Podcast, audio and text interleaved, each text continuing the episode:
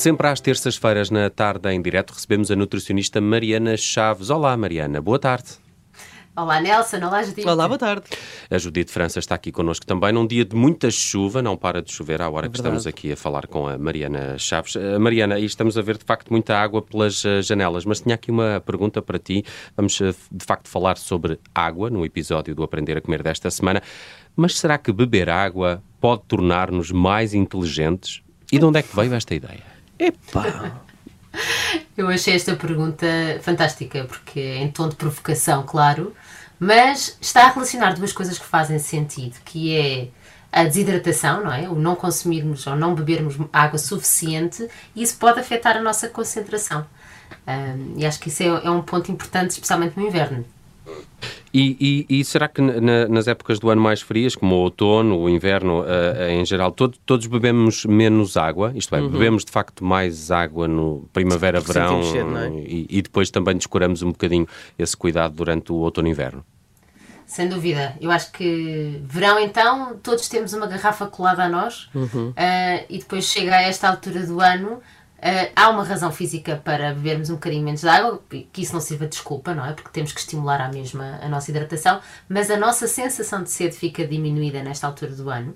Um, e muitos de nós acabamos por não nos aperceber disso porque confundimos a sensação de sede com a sensação de fome. Essa é muito boa, essa é tão importante. Eu lembro-me é sempre disso. Lembro-me sempre disso. Tenho fome ou tenho sede?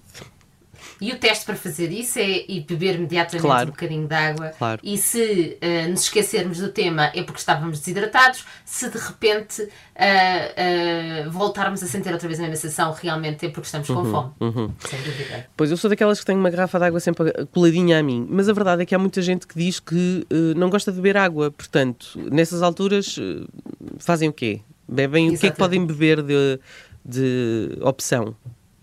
Pois, aí, uh, Judite, eu acho importantíssimo nesta altura do ano que realmente com o frio, muitas vezes temos aqui a opção do chá, das tisanas, para nos aquecer e é importante. E, para sabe, nos dar conforto. e sabe bem, exatamente, por conforto. É, é, esse conforto eu acho essencial, porque a sensação de saciedade também vem do conforto. Nós estarmos a sentir que, que estamos bem.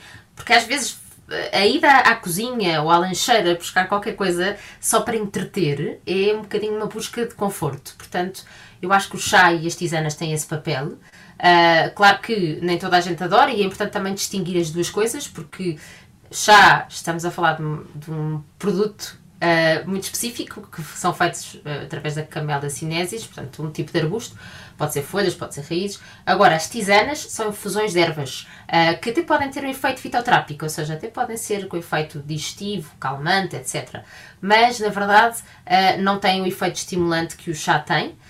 estamos a falar de chá verde, chá preto ou chá branco. Agora, o chá também tem uma vantagem gigante, que é o facto de ser rico em fitoquímicos, Uh, estes fitoquímicos passam do chá para a água, não é?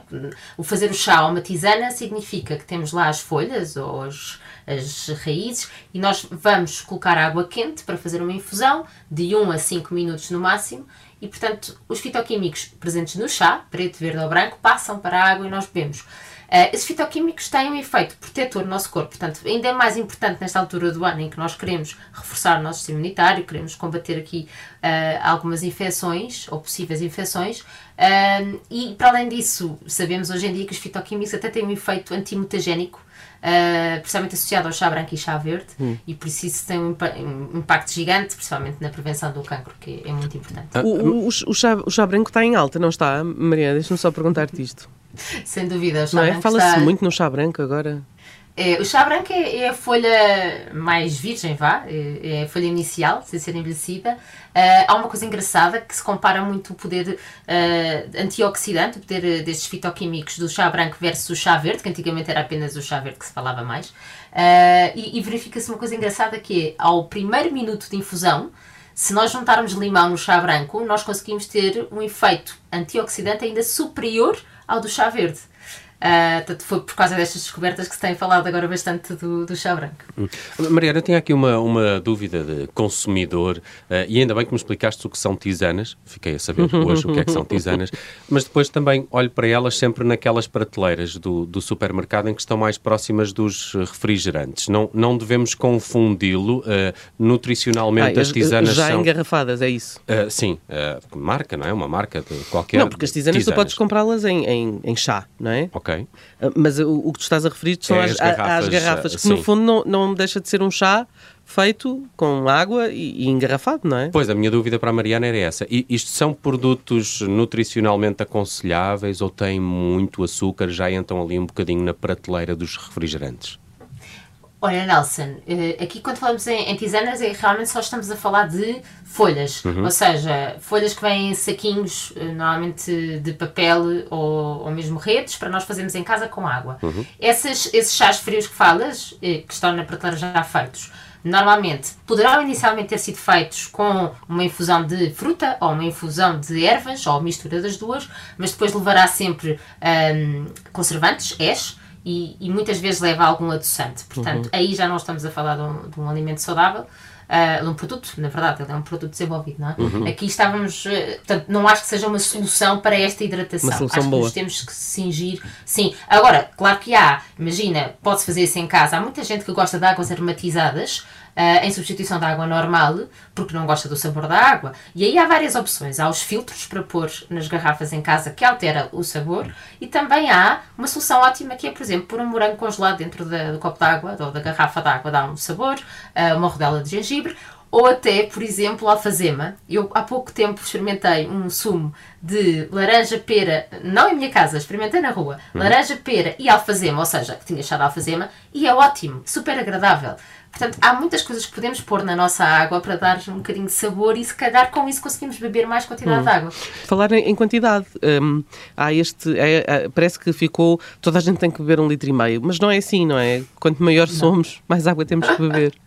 é, e, e, quanto maior somos em peso, claro, claro. É em, em, volume, não é? Em volume. Sim, exatamente. A conta, se as pessoas quiserem fazer, é a quantidade de água que nós precisamos em litros deve ser o nosso peso multiplicado pelo fator 0,033. Hum.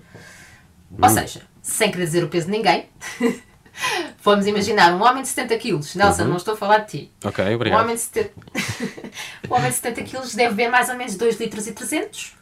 Agora, se estamos a falar de homem como mulher. Se pesar, por exemplo, 100 kg, esta é, a conta mais fácil de todas, será 3 litros e 300. Uhum. Tu estás a dizer vezes Dizias 0,33, exatamente. 0,33, exatamente. E, e, o que é que se passa com o nosso cérebro quando estamos uh, desidratados? Uh, porque também já ouvi uh, dizer que o nosso cérebro encolhe. Isto é uma imagem um bocado engraçada, não é? Isto é verdade. mas desagradável ao mesmo tempo.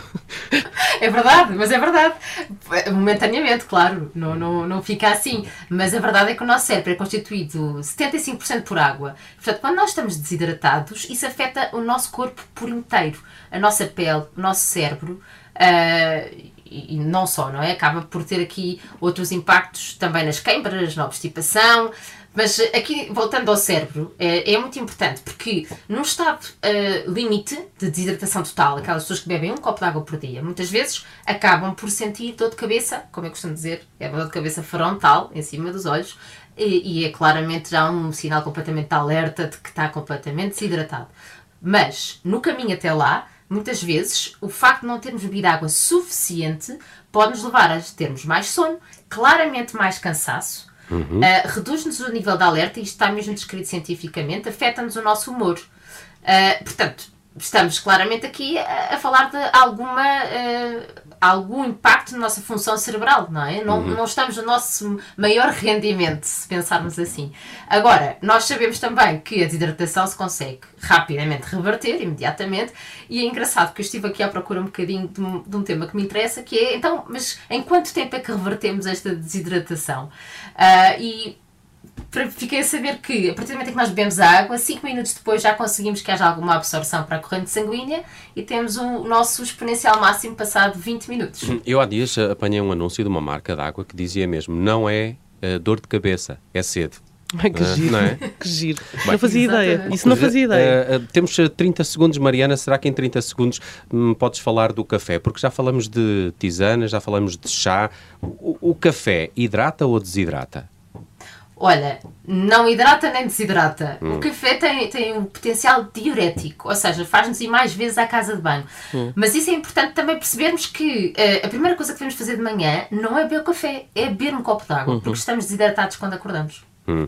Bela dica também para o Eu até, fecho. até Diz- se sente. Eu, eu sinto a água, parece que sinto a água a espalhar-se. absorver, Sim. uh, qual esponja Sim, matinal. sim, sim. Muito bem, Mariana Chaves no Aprender a Comer está connosco todas as semanas na tarde, em direto às terças e está sempre disponível em podcast. Às quartas sai uma newsletter da Mariana Chaves no site do Observador, chama-se Posso Comer, podem subscrevê-la e também receber os conselhos de nutrição da Mariana Chaves. Para a semana volta- voltamos a, a estar juntos. Até para a semana, Mariana. Até para a semana. Até para a semana.